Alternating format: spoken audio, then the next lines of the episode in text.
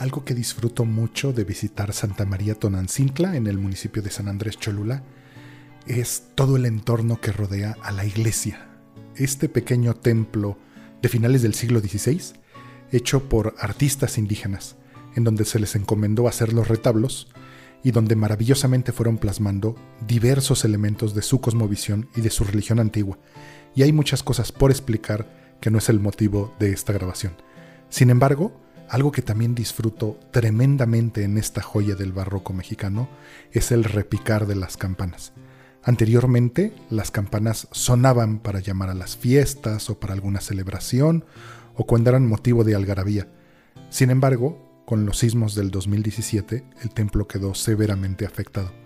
Y durante las reparaciones y mucho tiempo después, se prohibió no solo repicar las campanas, sino tronar cohetes que se acostumbran para las celebraciones y las procesiones a dicho templo. Entonces, ese sonido tan hermoso del repicar se fue perdiendo en la memoria y ahora repican modestamente precisamente para preservar la integridad del templo. Quizá algún día regresen. Pero lo que más me llena de gozo son los campaneros cuando accionan las campanas.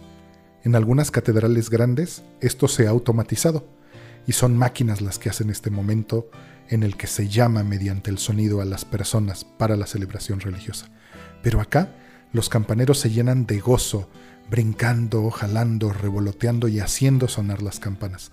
Y es esta algarabía de esta danza de las campanas que te comparto en esta grabación anterior a los sismos y los daños del 2017.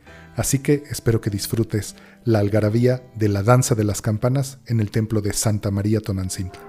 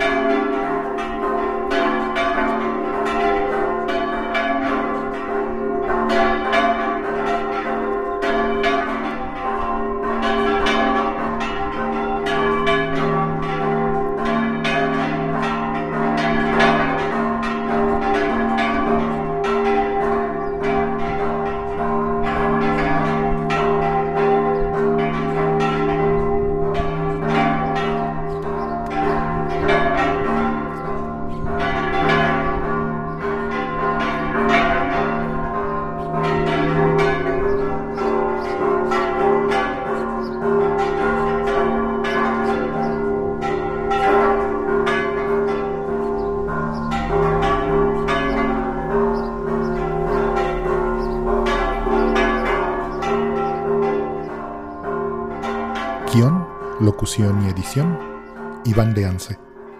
Música, Patrick de Arteaga. La Dama de los Recuerdos.